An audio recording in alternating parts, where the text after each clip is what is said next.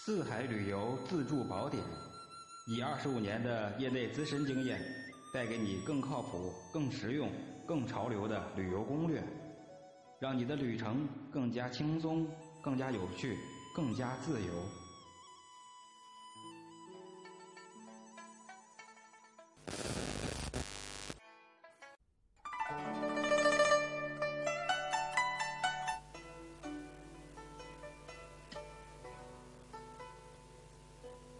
各位听友，大家好，这里是四海旅游自助攻略宝典栏目，我是您的老朋友四海。今天是二十五号，十二月二十五号，是一八年的圣诞节。首先，四海祝各位圣诞快乐。目前呢，因为不是大力提倡这个过这个各种洋节啊，但是赶上这个节气了，还是要有这个给大伙添上这个祝福。这个自助攻略宝典呢，栏目做了。将近一个月了，也是受到很多朋友的大力支持和热情的点赞、评论和这个关注以及这个留言。嗯，四海非常感谢各位啊！这个时候推荐这个您在听这个自助宝典攻略的时候，同时收听一下这个我播讲的这个，呃，也是一个比较不成熟的作品吧，是跟这个是配套来听的，就是中国最美的一千个美景。大家一一个是。通过自助游呢，掌握一些靠谱的这个攻略，然后呢，通过中国最美的一千个美景呢，给各位一个指向性，就是去哪里玩啊？就是一个去哪里，一个怎么玩这两点呢，可以通过这两个节目呢，通通过收听呢，咱们可以互相来交流一下啊，就是互相来聊一聊。其实每个人都有自己的一个攻略，但是呢。呃，只是没有一个平台来互相的沟通一下，所以呢，我们构筑了一个旅游的一个听友群，就是喜马拉雅听友群，大伙可以添加这个，添加一下我的个人微信，我到时候会邀请您加入咱们的喜马拉雅听友会。呃，个人微信是“四海户外旅游美食达人”这十个字的首拼字母，“四海户外旅游美食达人”这十个字的首拼字母。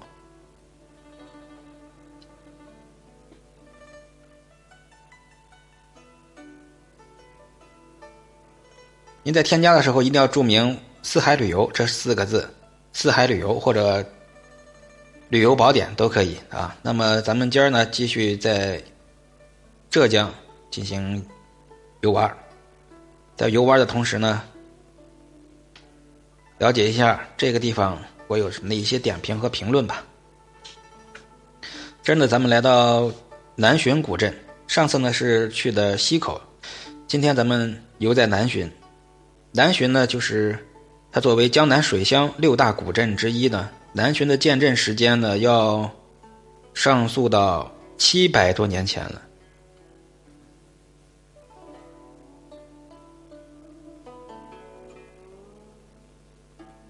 在中国近代史上，南浔还是一座少有的巨富之镇。所谓“耕桑之父，甲于浙右”。南浔古镇虽然与同里古镇、周庄古镇这些江苏古镇相距的不远，而且呢非常近，但是呢在建筑风格上却有着不小的这个差异。我国著名的藏书楼嘉业堂，江南著名的私家花园小莲庄，都是南浔古镇中。最有代表性的，他们与古镇中那些数量不小的水乡民居一道，为这个南浔赢得了极高的声誉。提醒您游在南游的时候注意一点：合理的避票，回避门票。怎么来避票呢？到南游到南浔旅游买门票呢？建议找个当地人，凭他的身份证可以半价，只要三十块钱。如果去藏书楼。可以不买票，就说进去喝茶，花五块钱就可以了。这个小攻略和小技巧，希望各位能够记一下啊。当然，这个技巧用多了，可能会有有一个有效期。毕竟人家是做生意的啊，咱们也要让人家有点这个收入。如果您不在意这个，不敏感这个门票建议还是全票进入也可以啊。反正我的话，我会选择这个我的方法。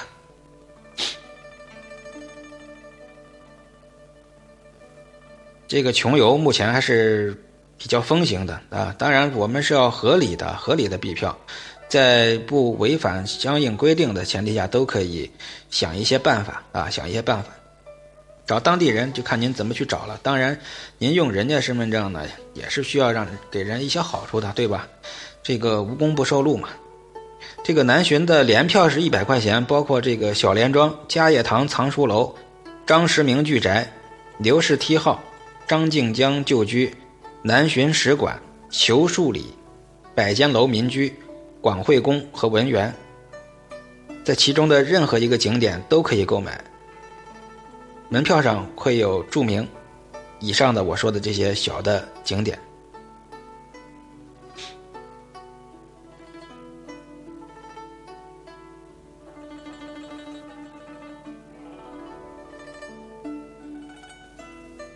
刚才提到的小莲庄，这座私家园林之主刘墉，自然不可小觑，他可是曾经的南巡首富。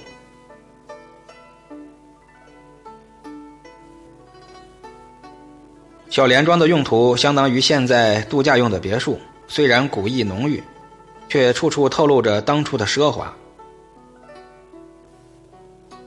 嘉业堂藏书楼。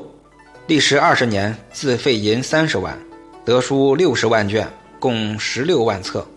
其主刘成干是爱书之人，如今伴着书香荷香，还能体验一把文墨的妙趣。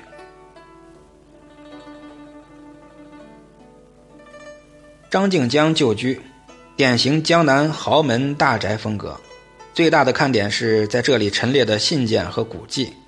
张静江。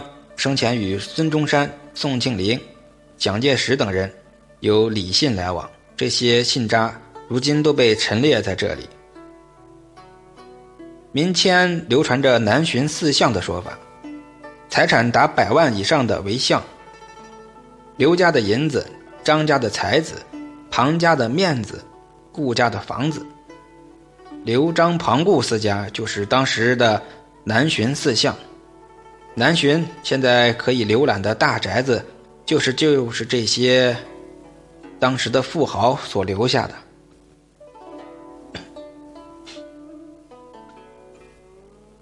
底岗村，底岗村有着不输于南浔的水乡情调。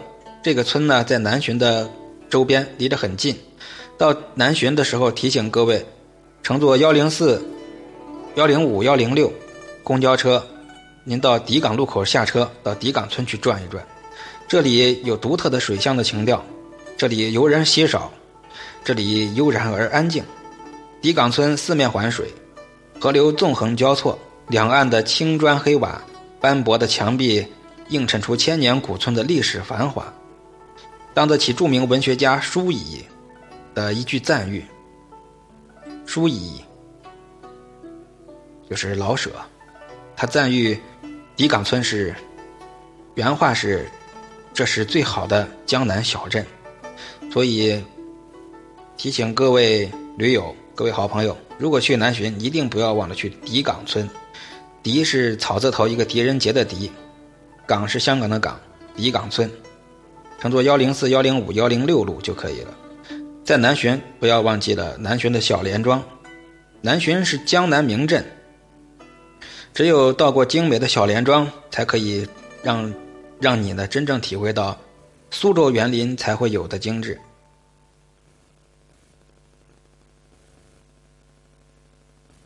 以上呢就是南浔的这个攻略，南浔古镇的攻略。希望提到的几个地方，大伙去的话一定不要错过。下一期呢，